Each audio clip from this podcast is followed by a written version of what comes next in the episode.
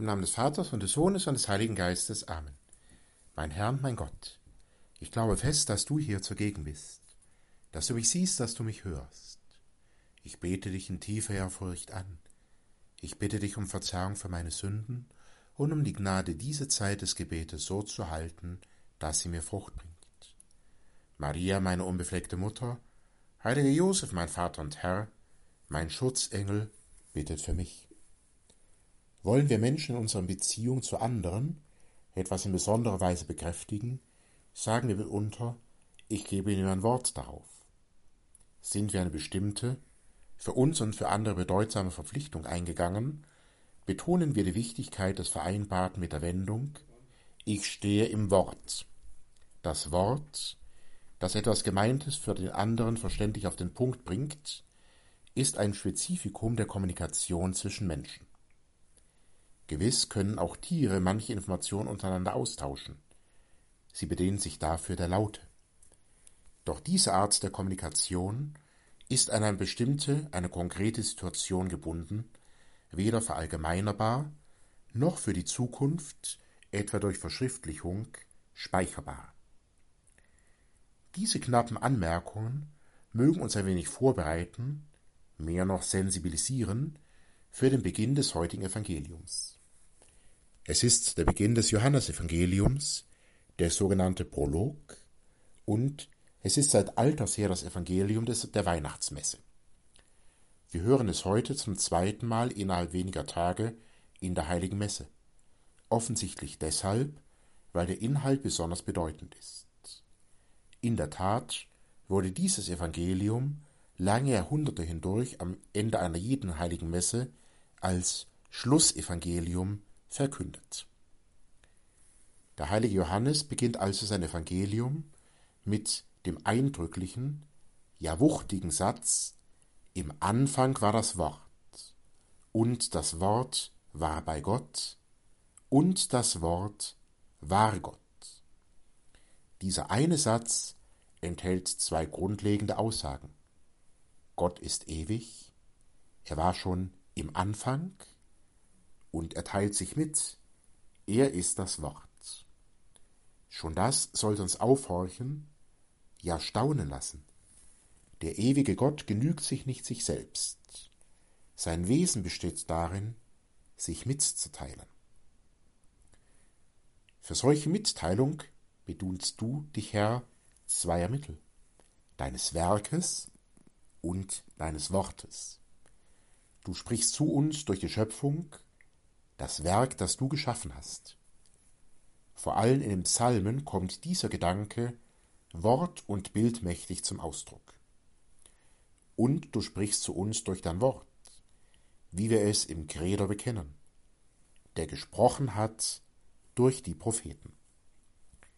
Zu dem Propheten des alten Bundes schlechthin, Moses, hattest du einen besonders vertrauten Umgang, wie uns im Buch Exodus überliefert ist. Der Herr und Mose redeten miteinander von Angesicht zu Angesicht, wie einer mit seinem Freund spricht. Doch aus der Heiligen Schrift wie aus der Geschichte wissen wir, du und ich, nur allzu gut, dass die Mittel der Mitteilung Gottes nicht immer bis zu uns durchdringen, weil wir es sind, die Hindernisse errichten. Die Blindheit und die Taubheit des Menschen lassen oft genug Werk und Wort Gottes in den Hintergrund treten. Dann ist der Blick für die Schöpfung getrübt. Durch sie scheint uns nicht mehr die Allmacht und Güte des Schöpfers hindurch. Und wie so oft wird nicht das Wort Gottes übertönt durch das Geschrei der Welt. Wie oft der Inhalt seiner Botschaft verfälscht durch das, was dem Menschen einfacher und leichter zu sein scheint. Die Mahnung des heiligen Paulus es werde eine Zeit kommen, in der man die gesunde Lehre nicht erträgt, sondern sich nach eigenen Begierden Lehrer sucht, um sich die Ohren zu kitzeln, zieht sich fast wie ein roter Faden durch die Heilsgeschichte. Das Wirken der großen Propheten des alten Bundes war nicht eben eine Volksgeschichte. Viele von ihnen, nehmen wir nur als Beispiel Jeremias, hatten wegen ihrer Treue zum Wort Gottes Verfolgung zu leiden. Und umgekehrt gab es am Königshof Israels angestellte und besoldete Propheten, die sogenannten Hofpropheten, die das verkündeten und nur das verkündeten, was König und herrschende Schichten hören wollten. So wurde das Wort Gottes seiner Kraft entleert, ja beraubt. Du Herr hättest gesagt, das Salz wird schal. Und so gehst du, Herr, einmal mehr auf uns Menschen zu. Das wahre Festgeheimnis von Weihnachten fasst der Prolog des Johannesevangeliums in den inhaltsreichen Satz Das Wort ist Fleisch geworden und hat unter uns gewohnt. Dein Wort ist nicht mehr einfach Wort, als Gebot oder als von den Propheten übermittelte Botschaft wie im Alten Testament, sondern das Wort selbst nimmt Fleisch an, wird Mensch.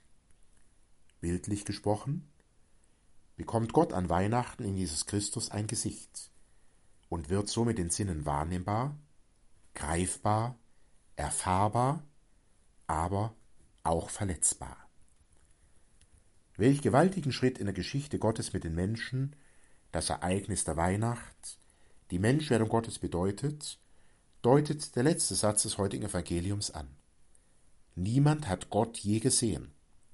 Der Einzige, der Gott ist und am Herzen des Vaters ruht, er hat Kunde gebracht.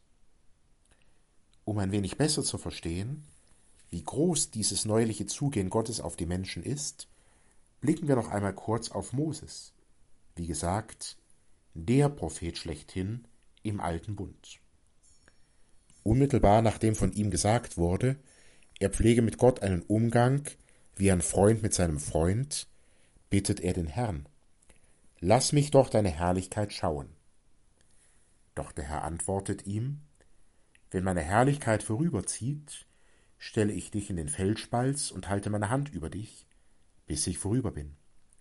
Dann ziehe ich meine Hand zurück, und du wirst meinen Rücken sehen. Mein Angesicht kann niemand schauen. Ja, in Jesus schauen wir Gott. Er ist, wie der Kolosserbrief formuliert, das Bild des unsichtbaren Gottes. In Jesus unternimmt Gott einen neuerlichen Versuch, uns Menschen mit seinem Wort zu erreichen. Wort und Person verbinden sich. Gott selbst tritt in der sichtbaren Gestalt seines Sohnes für den Inhalt des Wortes ein. Doch auch das ist kein Automatismus.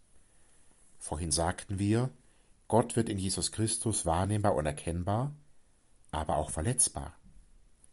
In aller Dramatik zeigt sich dies im Leiden und Sterben Jesu, aber auch schon immer wieder zuvor während der öffentlichen Lebens des Herrn. Denken wir an die Streitgespräche mit den Pharisäern und Schriftgelehrten oder an die Ablehnung selbst in seiner Heimat. Auch das nimmt der Prolog des Johannesevangeliums bereits vorweg. Er war in der Welt, und die Welt ist durch ihn geworden, aber die Welt erkannte ihn nicht. Und weiter, er kam in sein Eigentum, aber die Seinen nahmen ihn nicht auf. Nun aber folgt der entscheidende Satz, der unseren persönlichen Weihnachten, deine und meinen, die ganz entscheidende Neurichtung zu geben imstande ist. Allen aber, die ihn aufnahmen, gab er Macht, Kinder Gottes zu werden, allen, die an seinen Namen glauben. Das Wort, das göttliche, das menschgewordene Wort, will und braucht unsere Mitwirkung. Soll es nicht eine bloße Ansammlung von Buchstaben, also von Sprachzeichen bleiben. Es will wahrgenommen, ernst genommen und aufgenommen werden. An der Mutter des Herrn, Maria, sehen wir gerade in diesen Tagen der Weihnacht, welch großer Horizont sich dem Menschen erschließt, wenn er mitwirkt. Vor gut neun Monaten hatten wir die Verkündigung des Herrn begangen. Maria stellte sich Gott und seinen Plänen ganz zur Verfügung, indem sie ihr Fiat sprach. Mir geschehe nach deinem Wort. Möge die Gottesmutter uns beistehen, dass auch wir unser Fiat sprechen, das Wort aufnehmen an diesen Weihnachtstagen und darüber hinaus, weit darüber hinaus. Ich danke Ihnen, mein Gott, für die guten Vorsätze, Regeln und Eingebungen, die du in dieser Betrachtung geschenkt hast. Ich bitte dich um deine Hilfe, sie zu verwirklichen. Maria, meine unbefleckte Mutter, heiliger Josef, mein Vater und Herr, mein Schutzengel, bittet für mich.